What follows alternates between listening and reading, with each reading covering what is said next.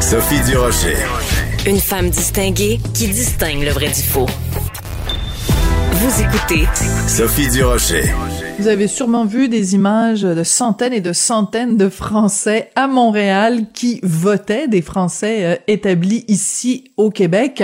Donc les Français et en France et ici euh, et partout à l'étranger ont voté.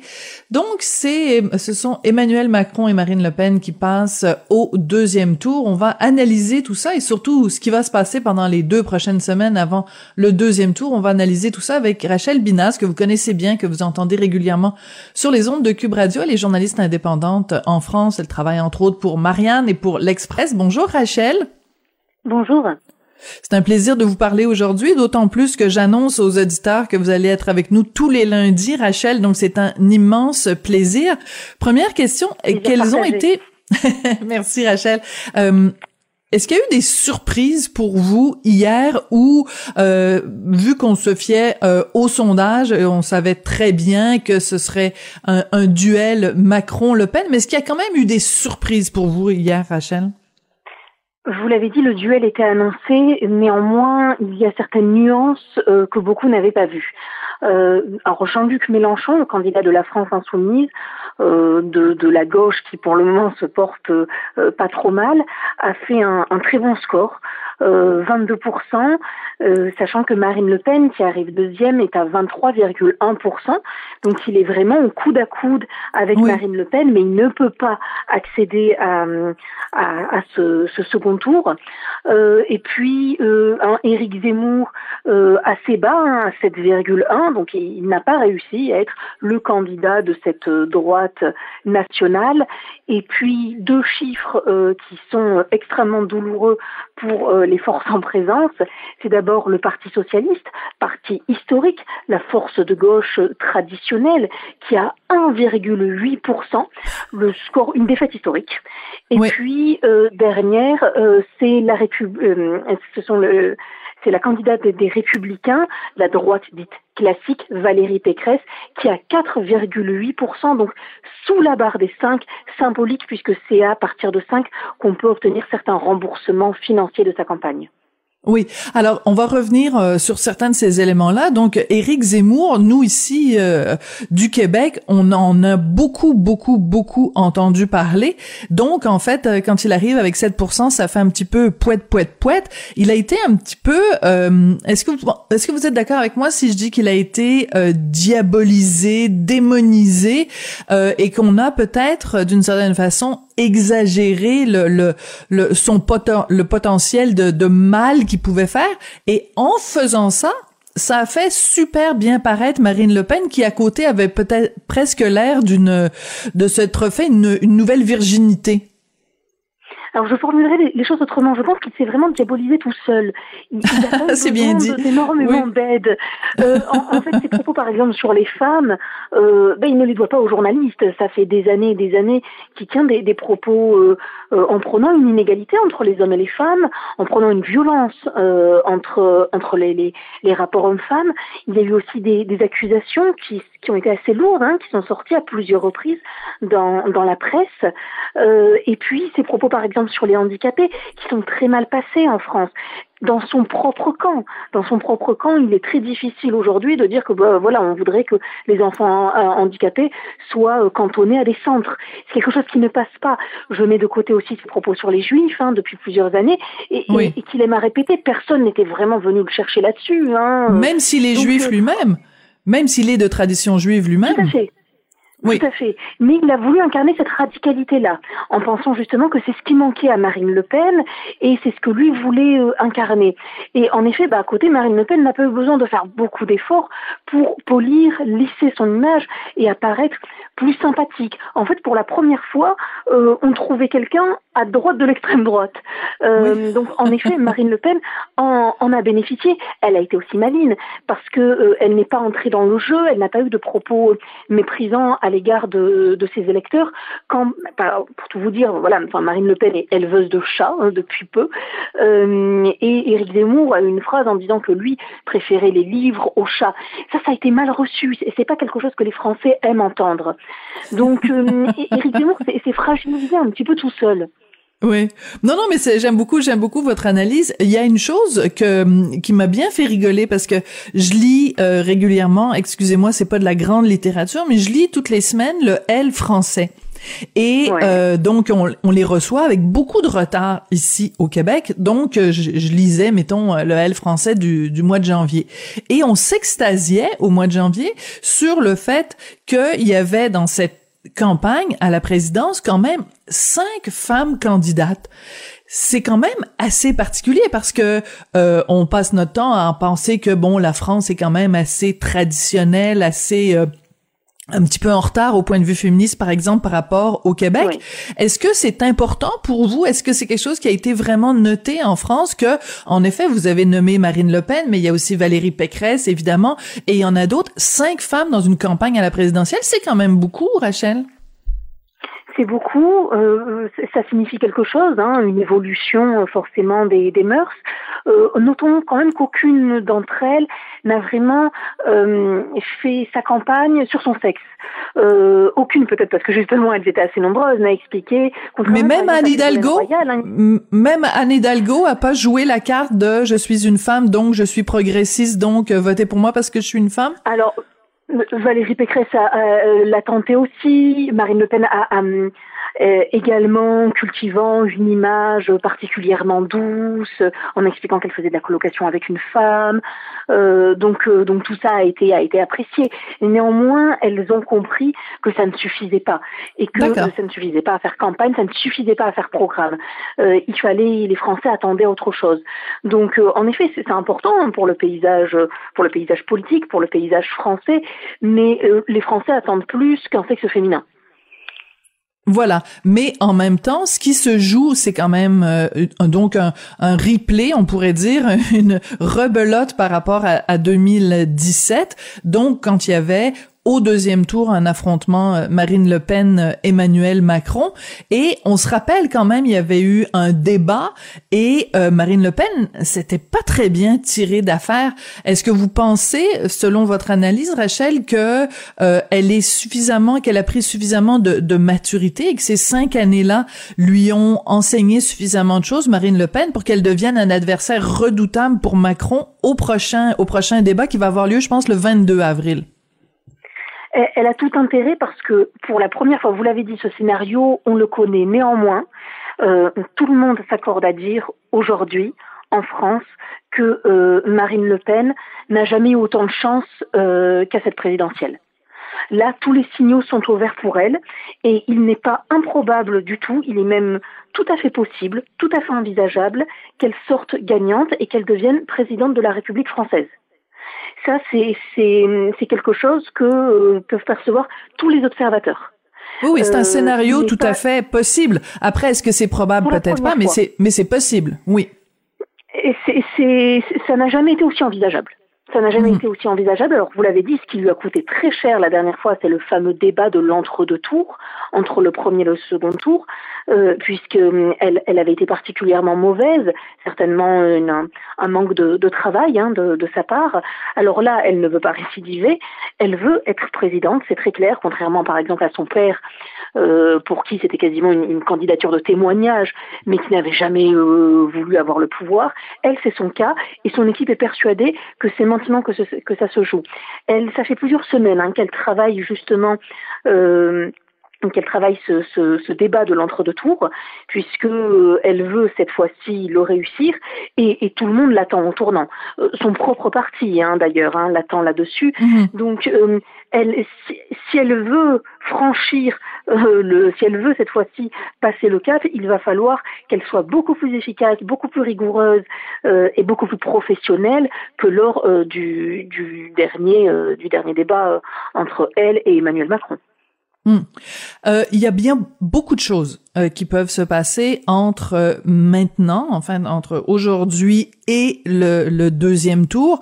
par exemple, l'Ukraine, il suffirait que Emmanuel Macron, qui est pas juste en train de faire campagne, il est aussi en train de gérer un pays. Il suffirait qu'il puisse bien placer ses pions et jouer, disons, imaginons un scénario où il joue un rôle euh, déterminant euh, dans la, mettons qu'il arrive demain matin à réussir à convaincre euh, euh Poutine de, de, changer sa tactique ou de qui sait mettre fin à la guerre en Ukraine. On extrapole hein parce qu'on on peut examiner toutes sortes de scénarios. Ça ça pourrait évidemment changer la donne. Si par exemple euh, Marine Le Pen qui a quand même beaucoup misé sur la sécurité intérieure, euh, un meilleur contrôle de l'immigration, etc. Disons qu'il y a, et, on personne le souhaite évidemment, mais s'il y a euh, soit un attentat ou euh, une tentative ou qu'il arrive quelque chose et que ça implique un, un, immigrant ou une immigrante, ben, ça pourrait jouer en, faveur de, de, Marine Le Pen. Donc, il y a plein, plein, plein de scénarios qui peuvent se dérouler entre maintenant et le deuxième tour, euh, qui pourraient complètement changer la donne. Tout à fait, les jeux ne sont pas faits jusqu'au bout de toute façon. Euh, souvenons-nous, il y a encore quelques semaines, on était persuadé que c'était plié pour Emmanuel Macron. On était persuadé euh, qu'il qu'il allait euh, s'en tirer haut la main et, et qu'il n'était jamais sorti de sa zone de confort. Il n'avait jamais eu même pas à descendre dans l'arène pour débattre avec les autres, euh, défendre son bilan. Et pourtant, ben, notamment avec les scandales hein, comme McKinsey, comme comme d'autres, voilà, ce, ce, ce, type de scandale l'a fragilisé. L'événement, les événements extérieurs de toute façon difficilement, on peut difficilement les anticiper et parier dessus. Euh, en effet, convaincre Poutine pourrait lui servir, mais euh, ça, ça, paraît extrêmement difficile.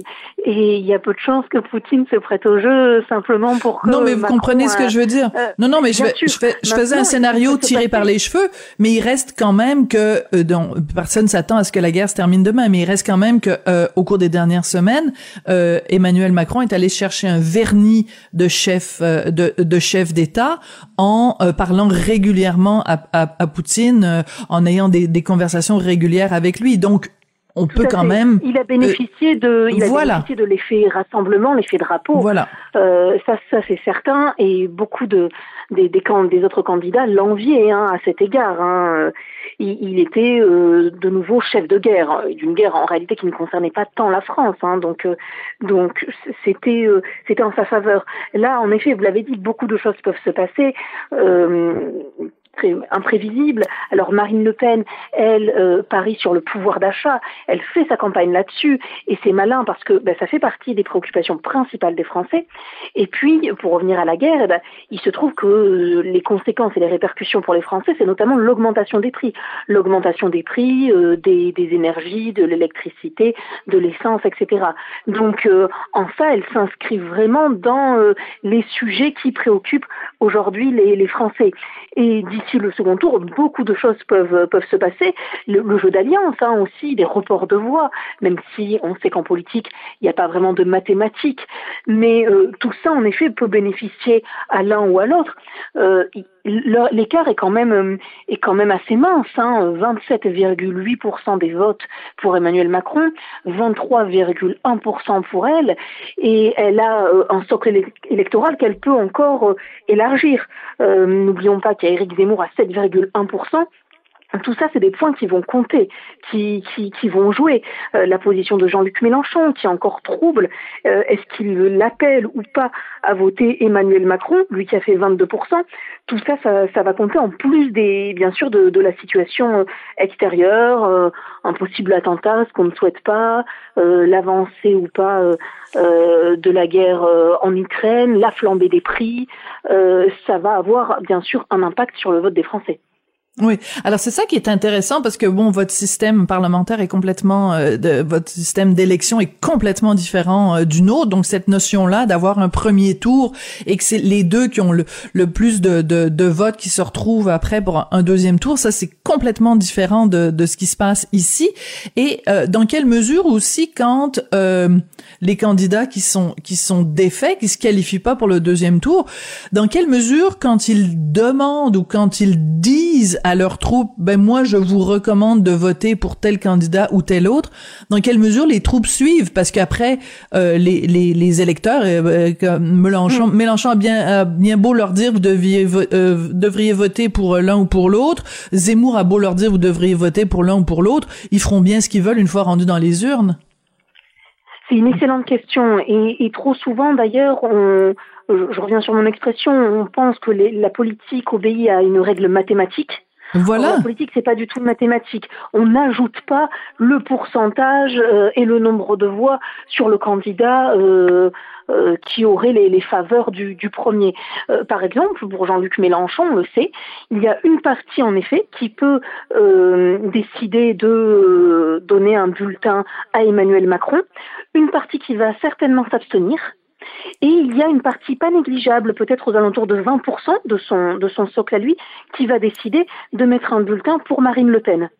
Pour vous donner une idée un petit peu du, mouchoir de poche dans lequel tout ça se joue, euh, une étude a été faite à la sortie des bureaux de vote hier à 20h sur une base de 1000 votants euh, dans le cas d'un second tour, Marine Le Pen, Emmanuel Macron. Emmanuel Macron l'emportait avec 51%, Marine Le Pen 49%.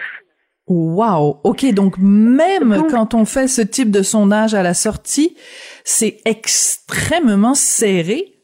Tout à fait. Après, il, suffit. Ça n'a jamais été aussi serré. Oui, et puis vous l'avez. été aussi serré. Et, et, comme vous le disiez, euh, ça doit être extrêmement frustrant aussi pour Monsieur Mélenchon parce que de se dire bon lui il a fini à 22, l'autre l'emporte en ayant 23, ça s'est joué je pense pourquoi c'est 800 000 votes de, de, de, différence ou quelque chose comme ça. Là peut-être que mes chiffres sont pas bons. Donc de se dire euh, à quel point c'est c'est il y, y aurait suffi que quelques centaines de milliers de gens qui sont restés chez eux qui sont pas allés voter aille voter. Et puis on se retrouvait avec euh, Macron Mélenchon. Donc c'est quand même euh, c'est pour ça qu'est-ce qui va être fait euh, au cours des deux prochaines semaines pour justement qu'il n'y ait pas d'absentéisme qu'il n'y ait pas de de, de que, que les gens en effet aillent voter? Est-ce que vous pensez que la peur d'avoir quelqu'un comme Marine Le Pen comme première femme présidente de la République que ça suffit pour motiver les troupes et que les gens sortent de chez eux pour aller voter le 24 alors, pour tout vous dire, moi je le pense, mais j'ai l'impression d'être minoritaire. D'accord. Bon, mais je vous écoute. C'est pour ça qu'on vous aime, Rachel.